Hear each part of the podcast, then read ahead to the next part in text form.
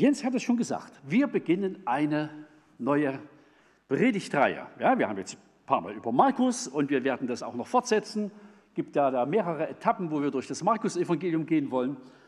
Und jetzt schieben wir mal so ein paar Einheiten. Vier sind zunächst geplant äh, zum Thema Sexualität dazwischen. Und wer hier vorn an die Kante guckt, an der rechten Kante, da seht ihr sozusagen das Motto, das uns durch diese Sonntage begleiten wird. Heilige Sexualität steht da.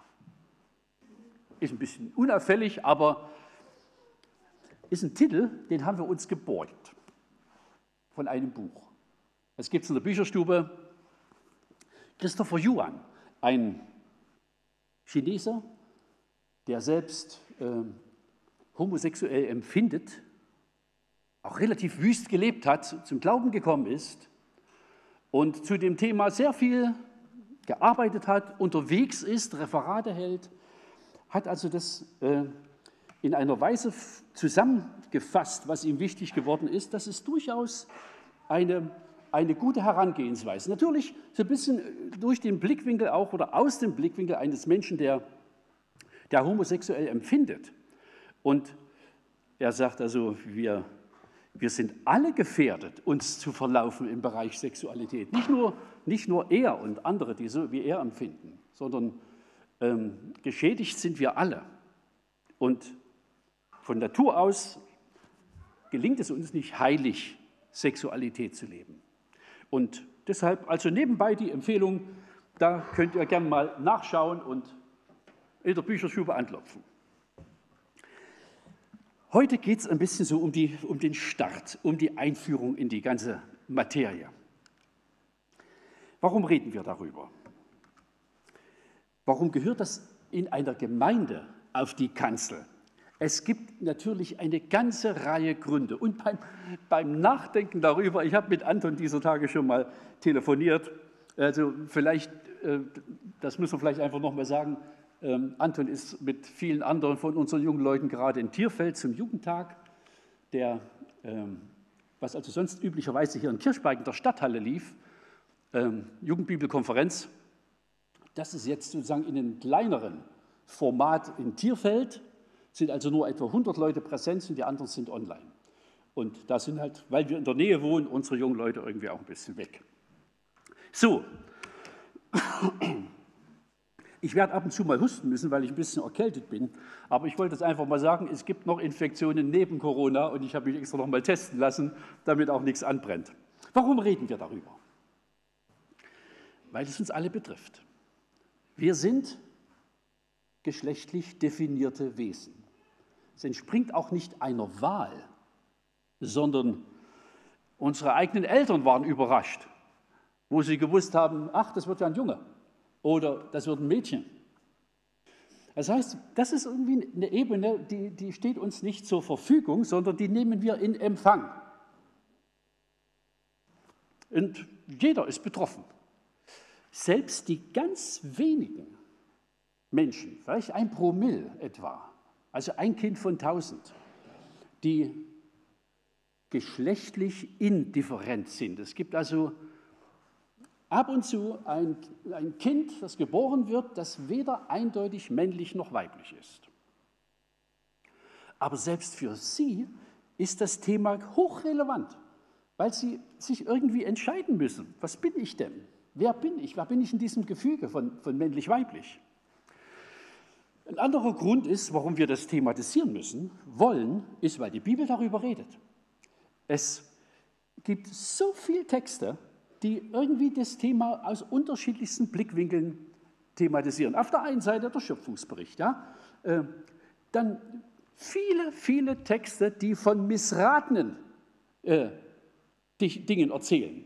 Oder dann das Hohe Lied, ja, ein, ein wunderschöner Text über die Liebe zwischen einem Mann und einer Frau. Dann die, die Texte im Neuen Testament, also die Debatten, die die wir mitkriegen, wo am Rand so ein bisschen mit ein paar Zeilen zwischen der jüdischen Führung und Jesus. Und dann die vielen, vielen Sätze, die die Apostel in Richtung Gemeinde schreiben. Also es ist eine Fülle von Stoff da. Und wir werden heute auch eine ganze Reihe einzelner Verse lesen, oder ich werde sie zitieren, Und wir werden merken, überall in der Bibel wird darauf Bezug genommen. Das ist kein Randthema, überhaupt nicht.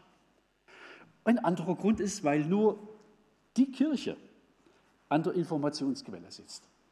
Dieses Buch haben nur die, die Gott ernst nehmen. Und das ist das Dokument, das ist die Urkunde davon, wie Gott sich das gedacht hat. Und es ist wirklich sinnvoll, auf den zu hören, von dem die Idee der Sexualität kommt. Ja, das, ist, das war seine, seine, es ist sein Projekt. Es ist auch in gewisser Weise ein Echo der Trinität, diese Spannung zwischen männlich und weiblich. Es kommt von ihm und deshalb, wenn man was wissen will, wie man am besten damit zurechtkommt, muss man bei ihm anklopfen. Also wir haben sozusagen die, äh, die guten Quellen. Die andere Seite ist, ich habe hier stehen, weil wir Informationen brauchen.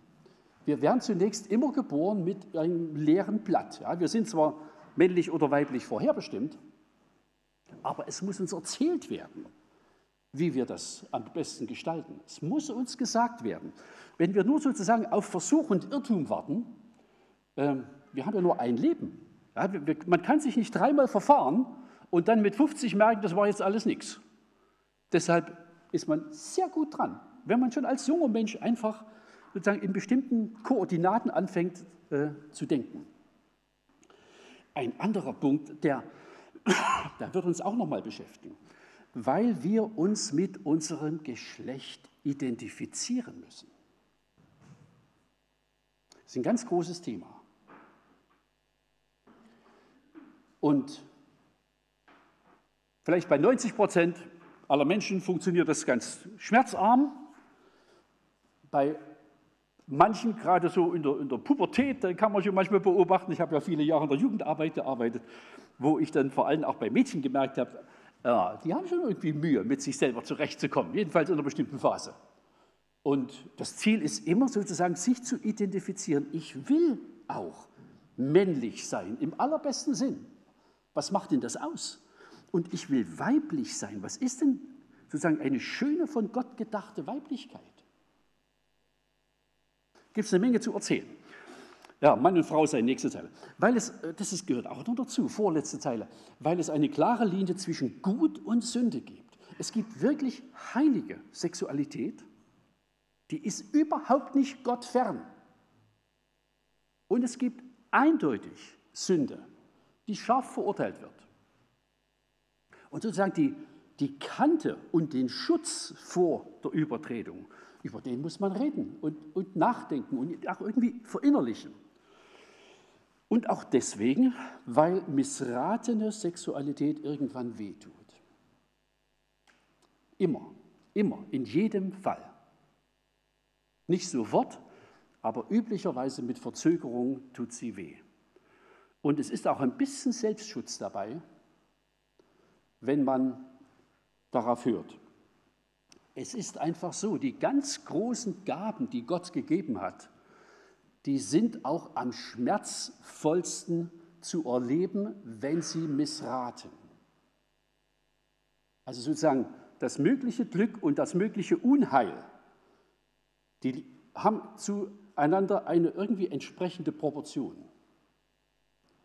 Und deshalb ist Schutz und Prävention durchaus ein, ein hohes Ziel, auch für eine Gemeinde, für eine Jugendarbeit, für, für junge Menschen, für Eltern, die auf Kinder Einfluss nehmen, dass irgendwie Vertrauen geweckt wird in den ganz großen Ratgeber, an, in Gott, wie er sich das gedacht hat.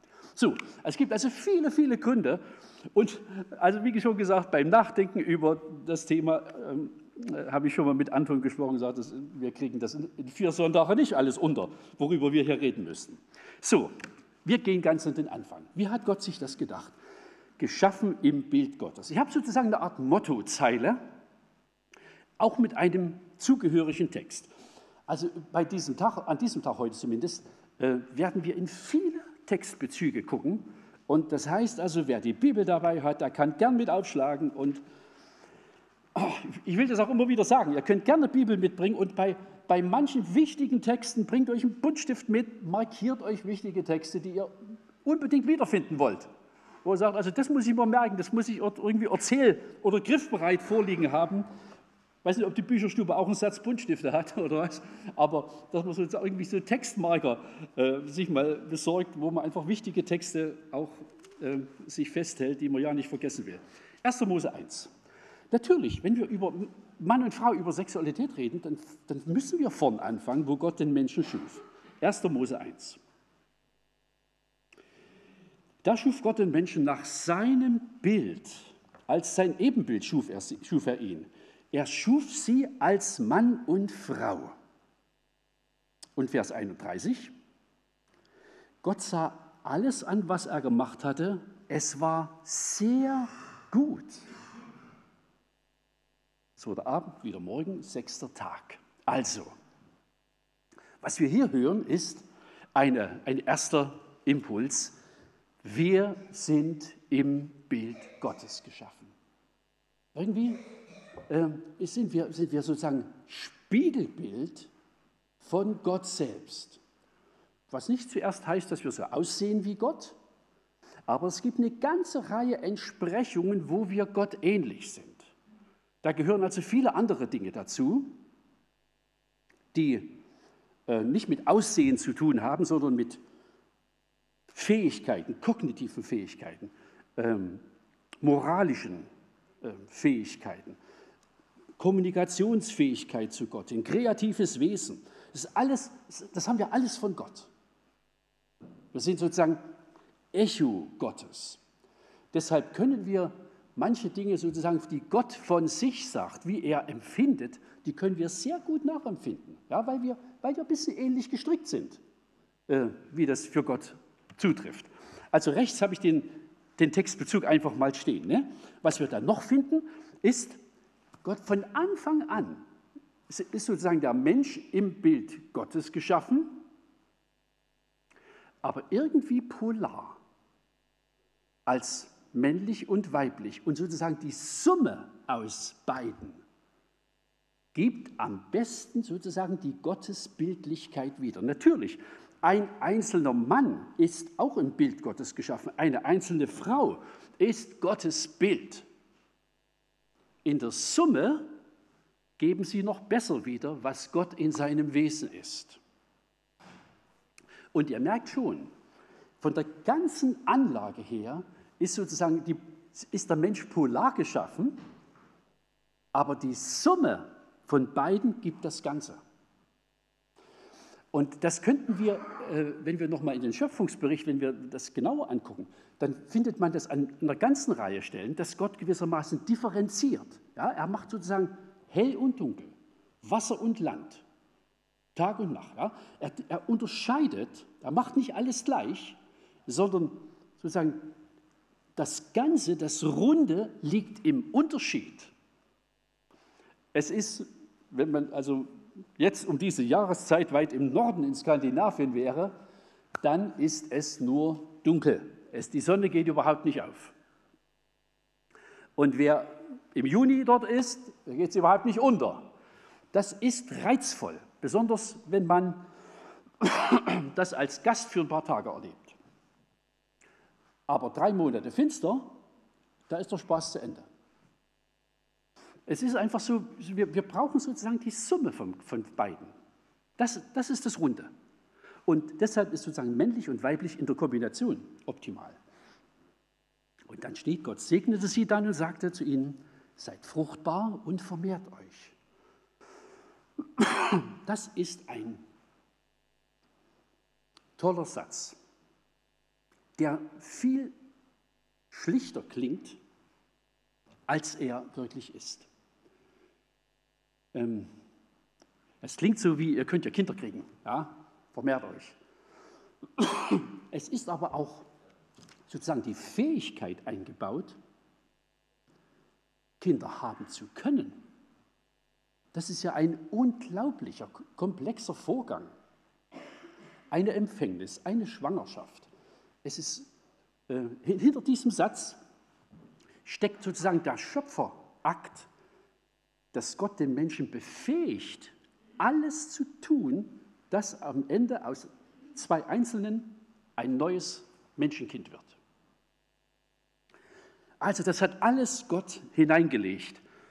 Und ihr merkt, so die mittleren Teile, ja, das hat zu tun mit Mann und Frau, Sexualität, Vermehrung. Und dann sagt Gott am Ende, guckt sich alles an und sagt, das ist, das ist mir aber gut gelungen.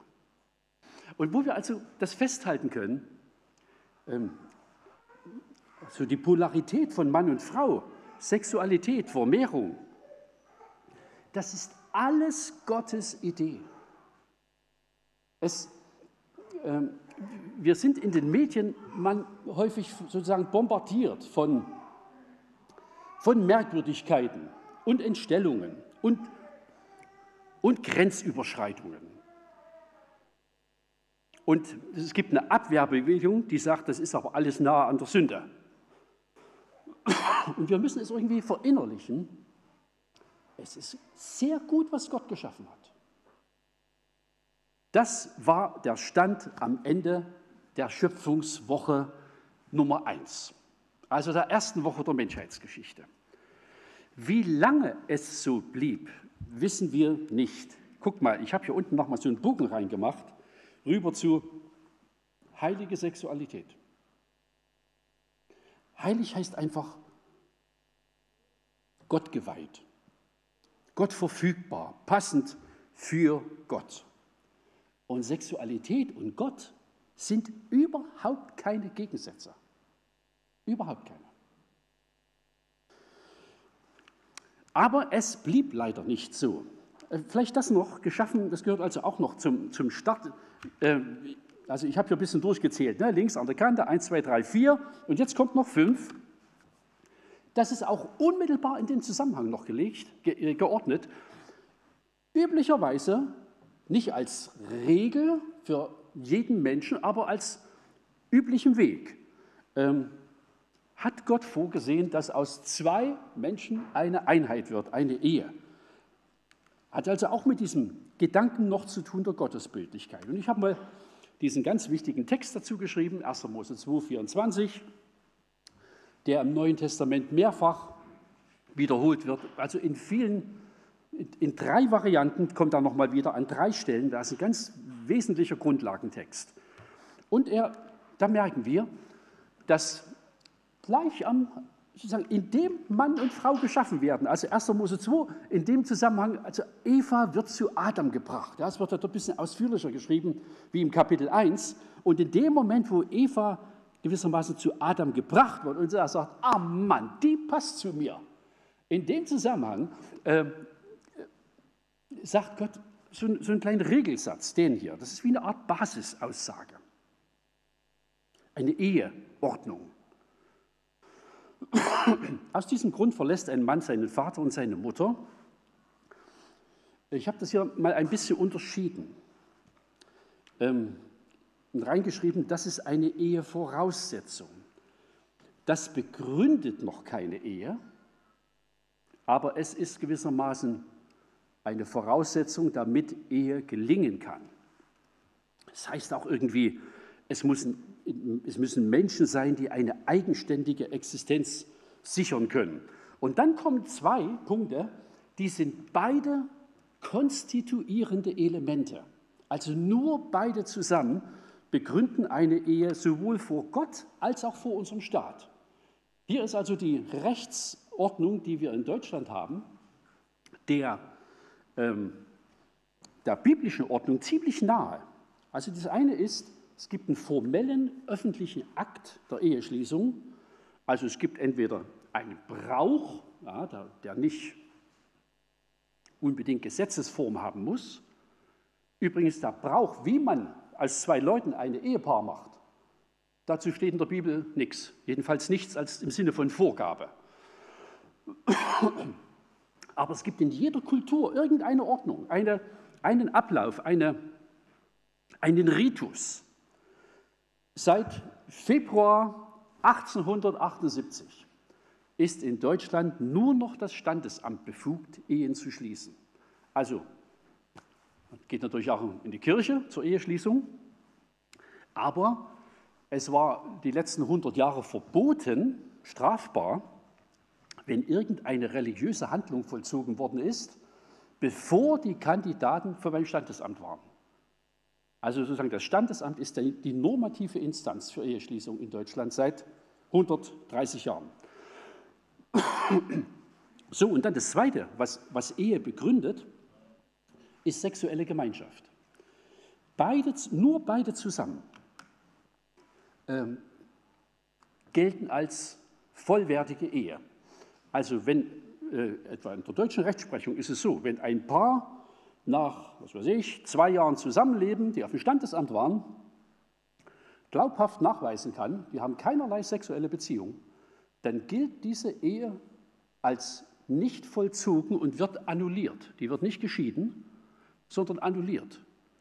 Weil es also auch im deutschen Rechtsverständnis so ist, äh, es braucht sozusagen beide Faktoren, einen öffentlichen Akt und sexuelle Gemeinschaft, um aus zwei Leuten ein Paar zu machen. Und deshalb diese andere Geschichte da oben drüber, ne? aus diesem Grund verlässt ein Mann seinen Vater und seine Mutter. Das gehört nicht in die, sozusagen in die Kategorie der Ehe, äh, der, der konstitutiven Elemente, sondern macht, ist einfach eine Kategorie der Voraussetzung. Es können nicht Achtjährige heiraten, sondern die, die selbstständig sind. So, das ist der Anfang. Heilige Sexualität. Aber dann hat sich manches verändert. Der Absturz habe ich das genannt. 1. Mose 3, Vers 7, beschädigt durch den Sündenfall. Wir müssen bei Gelegenheit nochmal nachdenken über die Wirkung des Sündenfalls. Ich habe wahrscheinlich Karfreitag predigt und ich überlege schon, ob ich dazu mal noch ein paar mehr Sätze sage.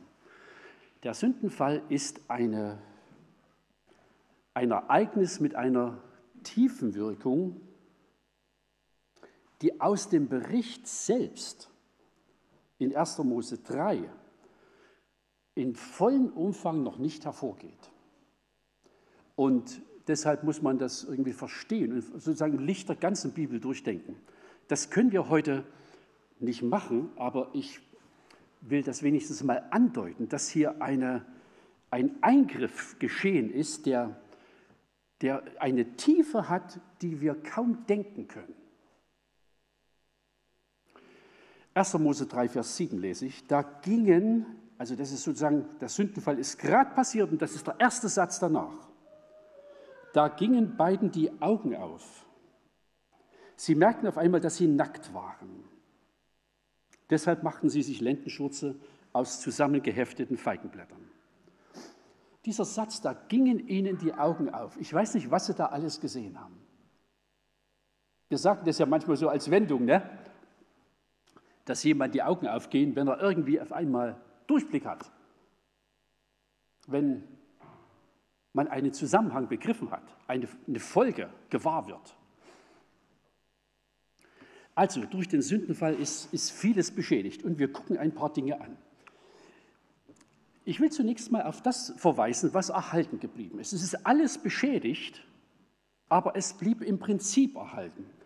Und ich will das jetzt äh, einfach mal so ein bisschen als, als Block beschreiben.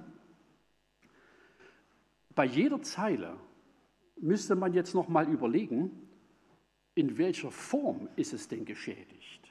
Worin besteht der Schaden des Sündenfalls? Ja, die Gottesbildlichkeit, also im Bild Gottes geschaffen, das ist der Mensch immer noch. Aber es ist also Kommunikationsfähigkeit, kreatives Wesen, Wesen unter Gott. Es ist alles irgendwie deformiert, alles. Zweigeschlechtlichkeit ist erhalten geblieben, die Ehe oder soziale Sehnsucht. Also wir es gibt ganz wenige Menschen, die gerne allein in Urlaub fahren. Wir lieben es, auch als Menschen, die vielleicht äh, ledig sind, Jugendliche, die wollen nicht gerne allein irgendwo sein. Es gibt irgendwie einen Zug zueinander. Der Mensch ist ein soziales Wesen, das hat Gott so geschaffen. Und das, das ist auch erhalten geblieben. Sexualität, Fruchtbarkeit, ist alles geblieben. Jedenfalls im Prinzip. Aber wir müssen auf das schauen jetzt, was sich verändert hat. Und da werden wir gewahr, ähm, das, was sozusagen an Veränderung eingetreten ist, wirkt sehr tief auf diese Bezüge, die hier rechts genannt sind. Ähm, Ich habe hier ein dickes Wort geschrieben. 1. Mose 3, Vers 16. Geschlechterkampf. Aber ich glaube, er ist angemessen. Ich lese 1. Mose 3, Vers 16, und zwar nach der NEU, also Übersetzung, die Karl-Heinz van Heiden äh, gemacht hat. Und es gibt einige andere Übersetzungen, die das inzwischen ähnlich übersetzen. Die Elberfelder ist an der Stelle nicht wirklich scharf und, und gut verstehbar. Zur Frau sprach er, ich mache dir viele Beschwerden und lasse deine Schwangerschaften zahlreich sein. Mit Schmerzen wirst du Kinder gebären, deinem Mann wirst du befehlen wollen, doch er wird über dich herrschen.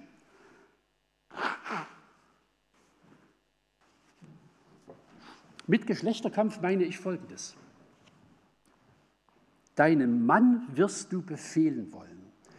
Sie war geschaffen als, als Hilfe, als Ergänzung für Adam. Und aus dieser Rolle will sie raus und will ihn auch beherrschen. Darauf reagiert er mit Druck, aus welchen Gründen auch immer, physisch oder wie auch immer, äh, Mittel, Ressourcen. Doch er wird über dich herrschen. Und das ist die Geschichte zwischen Mann und Frau durch die Jahrtausende. Und ich will das nochmal sagen, wir dürfen uns keine Illusion hingeben. Selbst das Judentum war keine gute Zeit für die Frauen. Es war eine Männerwelt. Und die heidnischen Gesellschaften ganz genauso. Ja, Ganz auffällig ist das etwa bei den Griechen, bei den Römern. Ja, die, das waren Männerwelten. Bei den Römern gehörte die Frau zum Besitz. Ja, sie, sie, war zwar Ehefrau, aber sie war zugleich auch Besitz und deshalb, die konnte sich auch nicht scheiden lassen, das konnte nur der Mann. Äh, sie gehörte zum Besitz wie andere Dinge, die man kaufen kann, auch. Das kann man sich kaum vorstellen. Das Denken, das wir heute haben, ist ist begründet, also dass wir eine Vorstellung von Gleichwertigkeit, von, von der Harmonie, von der Wärme innerhalb einer Ehe haben. Das kommt nicht aus dem Judentum und auch nicht aus dem Heidentum, das kommt von der Verkündigung Jesu und der Apostel. Das ist die Quelle eines völlig veränderten Beziehungsbildes. Das ist hochinteressant, einfach mal ein bisschen in der Geschichte zu stöbern, wie das Evangelium so in den ersten zwei Jahrhunderten das Verhältnis zwischen Männlein und Weiblein verändert haben. Es ist unfassbar, welche heilende Wirkung einfach das Evangelium hat auf den Umgang der Geschlechter miteinander. Aber das ist damit nicht beendet. Ja, wir, wir, wir müssen permanent an diesem Thema buchstabieren, weil er in einer, auch in einer anderen Form sich heute auch wieder fortsetzt. Nämlich die ganze Geschichte mit, äh, mit Quotenregelungen ist auch nichts anderes als ein Geschlechterkampf. Es ist der Versuch, etwas gleich zu machen, was nicht gleich ist. Und wer einfach mal unsere arme Verteidigungsministerin in den letzten paar Tagen beobachtet hat, da sagt man jeder, also wenn die für ihre Enkelkinder ein paar Streuselkuchen backen würde, dann wäre das viel besser als, als Verteidigungsministerin für irgendwas zu stehen, was sie selber nicht versteht und, und muss Sätze sagen, deren Inhalt kann sie auch nicht richtig wiedergeben. Das ist auch eine Form von Geschlechterkampf, wo Menschen in eine Rolle geschoben werden, in die passen sie nicht. Das heißt, es ist noch lange nicht zu Ende, weil, weil es irgendwie noch eine andere Seite gibt. Und deshalb wollen, ist es einfach sozusagen, der, es gehört schon zum nächsten Punkt, aber so der ganz große, äh, ich will einfach so Appetit machen, hinzuhören, wie hat Gott das gedacht, sozusagen mit männlich und weiblich. Also, ein anderes ganz großes Thema ist, was wir haben, ist ein böses Herz. Ihr lieben Leute, das ist das eigentliche Gift. 1. Mose 8.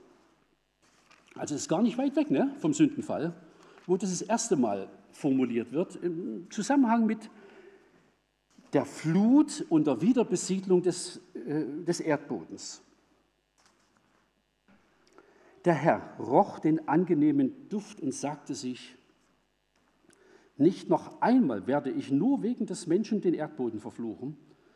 Alles, was aus seinem Herzen kommt, ist böse. Von seiner frühesten Jugend an.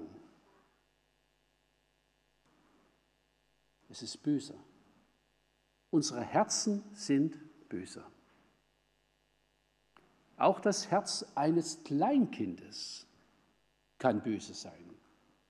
Die sind nicht nur böse, aber wir haben ein paar Enkel, ja, da kann man das ein bisschen geruhsamer beobachten, als, äh, als wir in der Phase waren mit eigenen Kindern, wo man einfach sagt, es gibt wirklich auch ein böses Potenzial, das von Anfang an im Menschen lebendig ist. Und ich habe noch einen zweiten Text.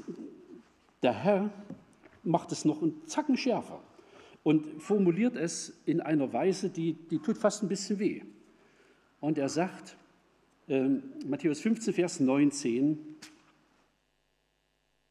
denn aus dem Herzen des Menschen kommen die bösen Gedanken und mit ihnen alle Arten von Mord, Ehebruch, sexuelle Unmoral, Diebstahl, falsche Aussagen, Verleumdungen. Zwei dieser sechs Stichworte drehen sich um, das, um den Bereich Sexualethik. Ja?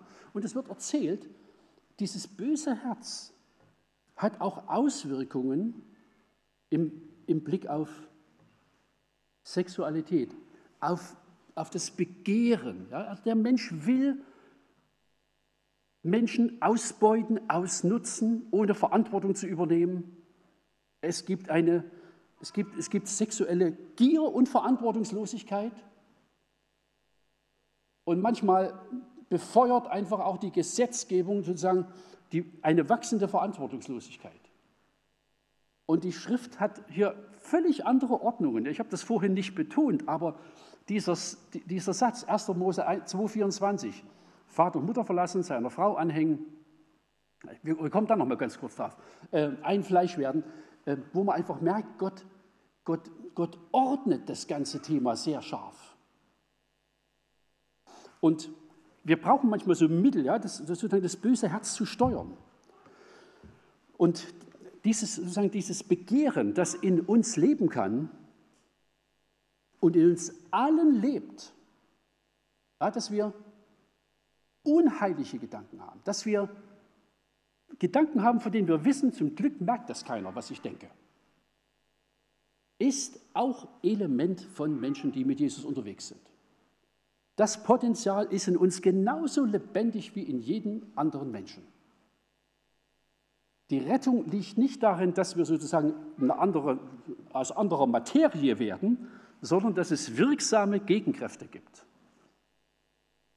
Aber von der, von der Anlage, von der inneren Ausstattung sind wir zu sehr viel Unsinn fähig, zu, zu Bosheit, zu, wir können den Menschen wehtun, von dessen Liebe wir leben.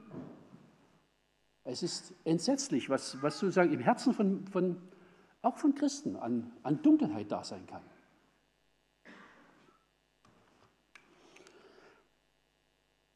Und ich habe noch das Stichwort stehen Zerstörung.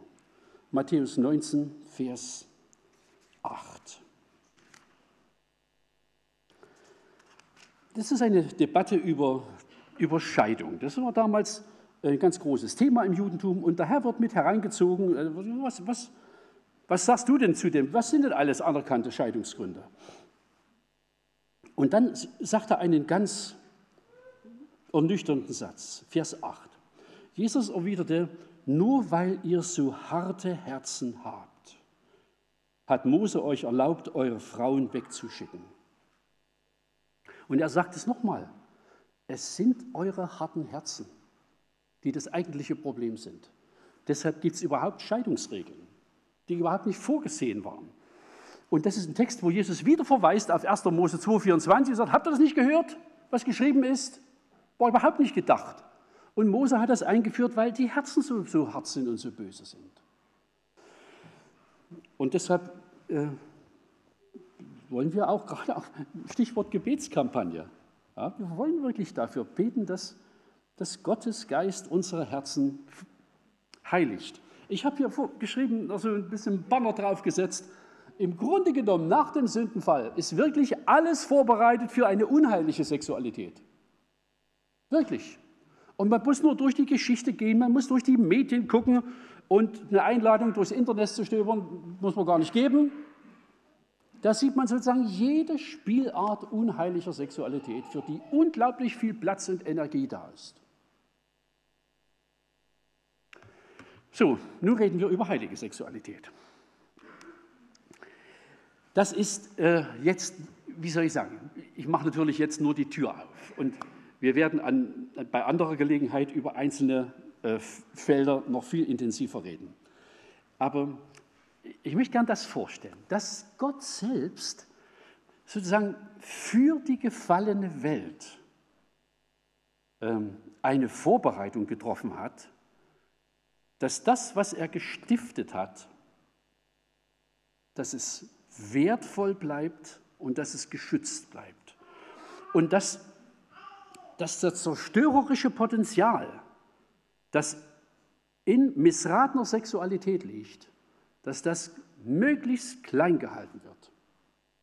Und ich habe vier kleine Piktogramme äh, und zu jedem ein, ein, ein Text und eine ganz kleine äh, Überschrift. Das ist also wirklich mehr für vier Linien, die man ziehen kann und die, auf die ich mehr oder weniger nur hinweisen will, ohne sie auszuführen. Und ich habe das hier überschrieben. Ja, gute Nachrichten. Sexualität ist nicht Gott fern. Das heißt also, Gott selbst ähm, installiert bestimmte Einrichtungen, ergreift Maßnahmen, um sie in einer Welt jenseits des Sündenfalls zu schützen.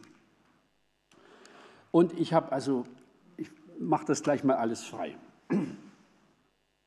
Ich gehe jetzt von links nach rechts rüber, ja, so in den nächsten paar Minuten.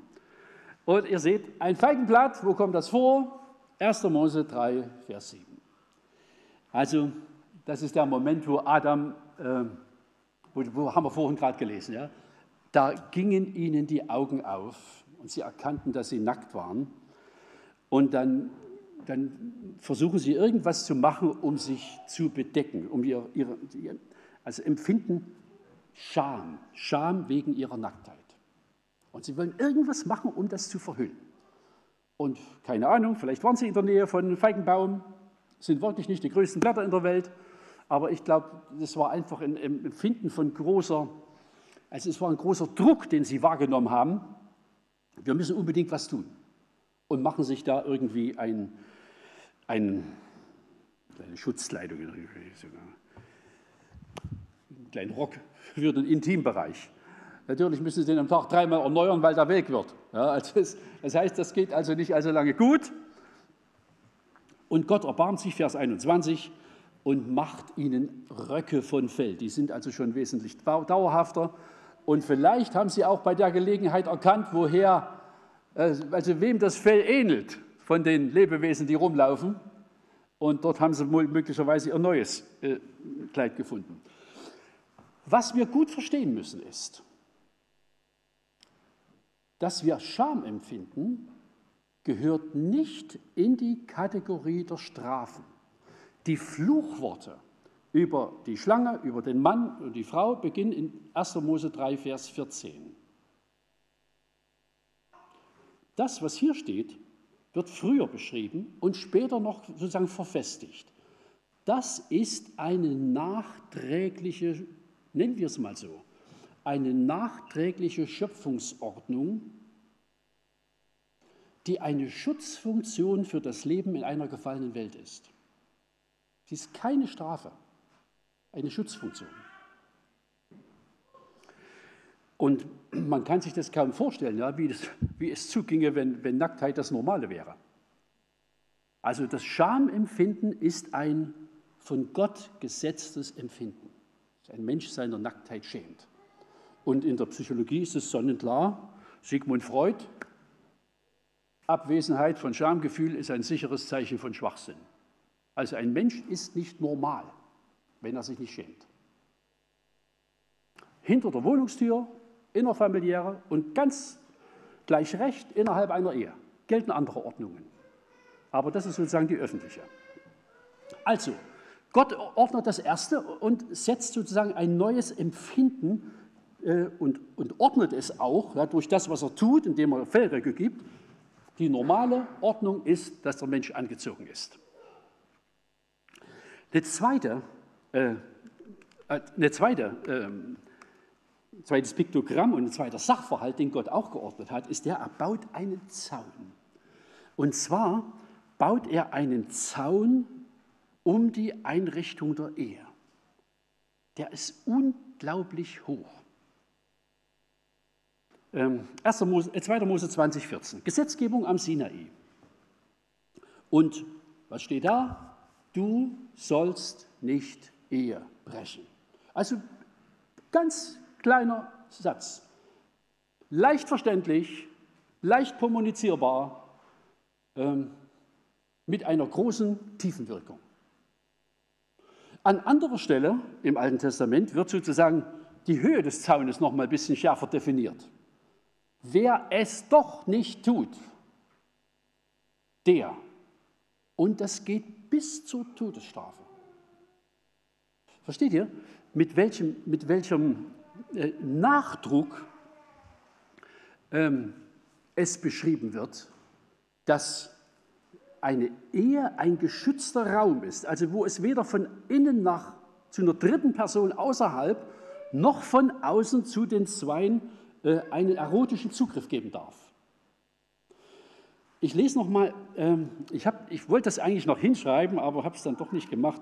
Äh, 1. Mose 2, 24, den, den, also, manche schreiben ja ein bisschen was mit, ähm, das könnt ihr noch mal mit dazusetzen, weil das sozusagen in diesen Zaun, zu dieser Zaunfunktion noch gehört.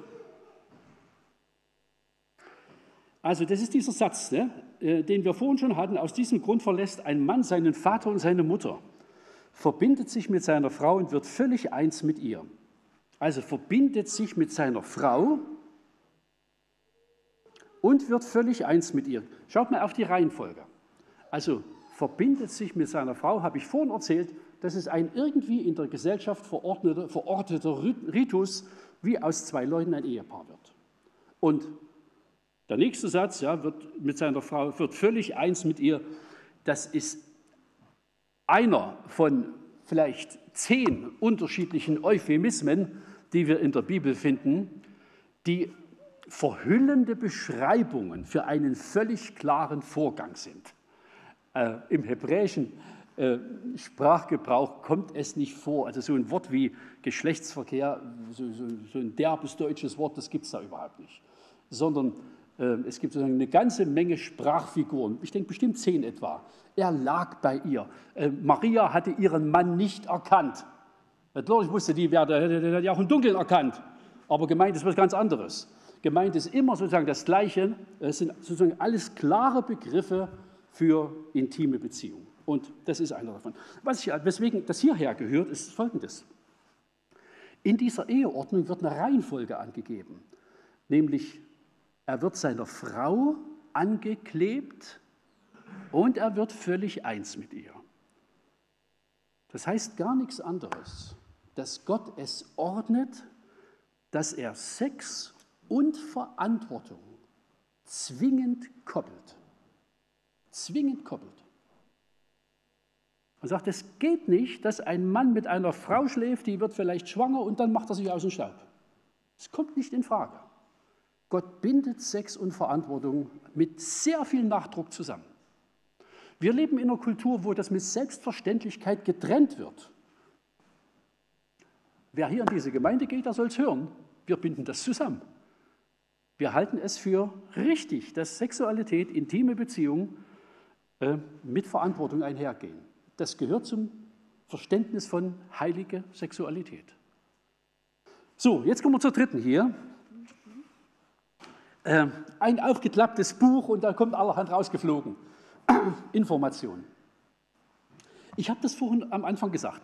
Wir haben, also ich empfinde, je, je älter ich werde, umso mehr erscheint es mir ein Privileg, äh, als Privileg, dass wir Gottes Wort kennen. Das ist so ein Schatz, ja, dass wir eine Vorstellung haben, wie, wie können sich denn äh, die, die Geschlechter möglichst optimal ergänzen. Sich, sich gegenseitig äh, schätzen und, und ähm, würdigen und sozusagen die, die Schönheiten des, von Weiblichkeit, von Männlichkeit optimal fördern und sozusagen sich gegenseitig äh, unterstützen.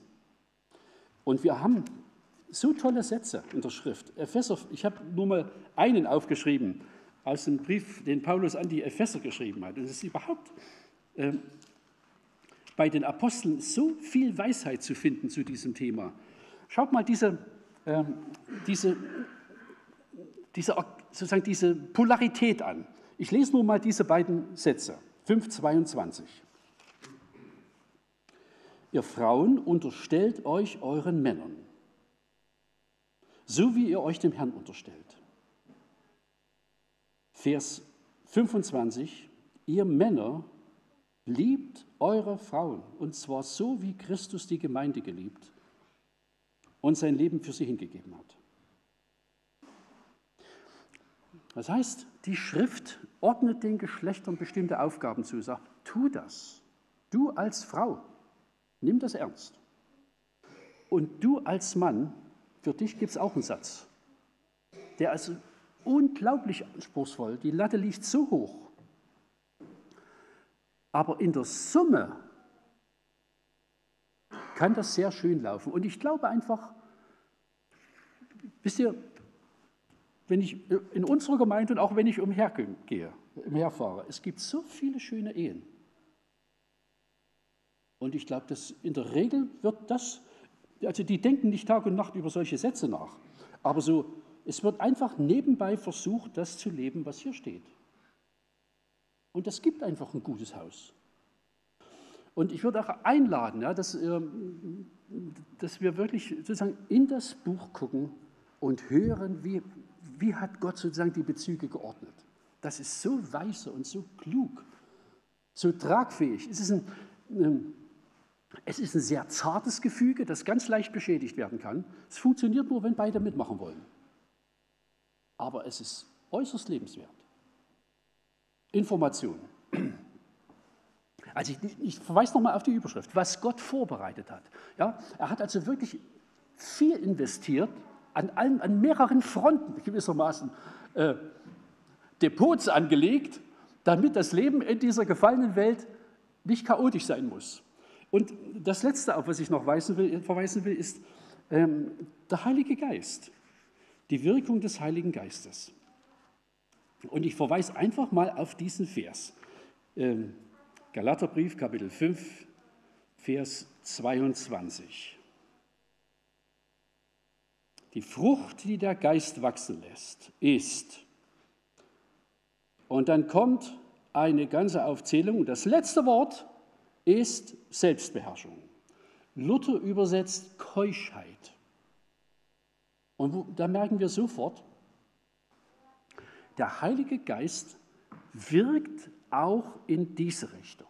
Ja, wo Gottes Geist wirkt, hat es auch Auswirkungen auf das Denken und das Leben und sozusagen die, das Verständnis von Sexualität. Und auch da merken wir wieder, Gottes Geist und Selbstbeherrschung und Sexualität, das, das, das hängt irgendwie zusammen. Das gehört gewissermaßen in, in ein Koordinatensystem. Deshalb reden wir also mit, schon mit Überzeugung, wir diese Überschrift, ja, heilige Sexualität, die wird jeden Sonntag wiederkehren, weil, weil, das, weil wir das einfach vertiefen wollen, dieses Denken, Sexualität, die im Sinne Gottes gelebt wird, ist heilig und gut. Passt ganz und gar zu ihm. Und das heißt also, wo Gottes Geist am Werk ist, kann er helfen, sozusagen die, die Triebkräfte, die, uns, die in unserem Werk sind, die im, im Keller unseres Wesens alles angelegt sind. Wir sind böse. Ja, aus unserem Herzen kommen auch Dinge hervor, die, die, die würden wir vor aller Welt verstecken, wenn es gut geht. Aber das Gottesgeist ist in der Lage, das bloßzustellen, es anders zu wollen, es zurückzunehmen, zu, zu, zu, zu, verdrängen, klein zu machen, dass sozusagen unser, unsere Natur, unser Fleisch, unsere, unser alter Adam, dass der nicht sozusagen in, seiner, in seinen Unarten aufblühen kann, die alle da sind, sondern dass dieser Geist, den Gott uns gegeben hat, unser Wesen bestimmt und beeinflusst. Das werden die merken, die in unserer Nähe sind und andere auch. Heilige Sexualität. So viel für heute. Ich würde gerne noch beten und wir stehen dazu auf. Großer Gott, ich will dir einfach danken für die Weisheit, mit der du alles geordnet hast. Es ist ein großes Geheimnis, ein großes Rätsel. Du hast viel Schönes hineingelegt und es gibt ein unglaubliches Zerstörungspotenzial. Gelegentlich merken wir davon auch etwas. Und deshalb neigen wir uns vor dir und möchte einfach bitten, dass unsere Herzen sich auch vor dir öffnen und dass dein Licht hineinscheinen kann in, sozusagen in unsere individuelle Sexualität, dass es das durchleuchten und heiligen kann. Wir sind alle auch schuldig. Wir durchleben dieses Gebiet nicht, ohne an irgendwelchen Stellen auch auf Vergebung angewiesen zu sein. Das hindert uns überhaupt nicht, Herr, bei dir Hilfe und Rat zu suchen. Das wollen wir gerne tun. Denn woanders kommt es überhaupt nicht her. Und ich möchte es nochmal besonders bitten, auch für unsere jungen Leute, die Kinder, die in einem Medienumfeld sind, das kaum noch steuerbar ist, dass du sie schützt und dass in diesem Wirrnis von Ideen und Einflüssen irgendwie die, die Schönheit deiner deiner, deines Projektes aufleuchtet. Und ich bitte für die Jugendlichen, die zum Teil heute gar nicht hier sind, dass in ihren Herzen irgendwie eine, eine, eine gewisse Klarheit wächst. Dass sie Ausschau halten nach einem Menschen, der genauso denkt. Und wir erbitten darüber hinaus einfach deinen Schutz. Bau du auch selbst einen Zaun um unsere Häuser und Familien der ist bei uns ja auch manchmal lückenhaft. Und wir suchen einfach Hilfe und Besserung, wo es nicht so optimal ist. Und ehren dich nochmal, Herr, du bist wirklich ein genialer Schöpfer. Amen. Amen.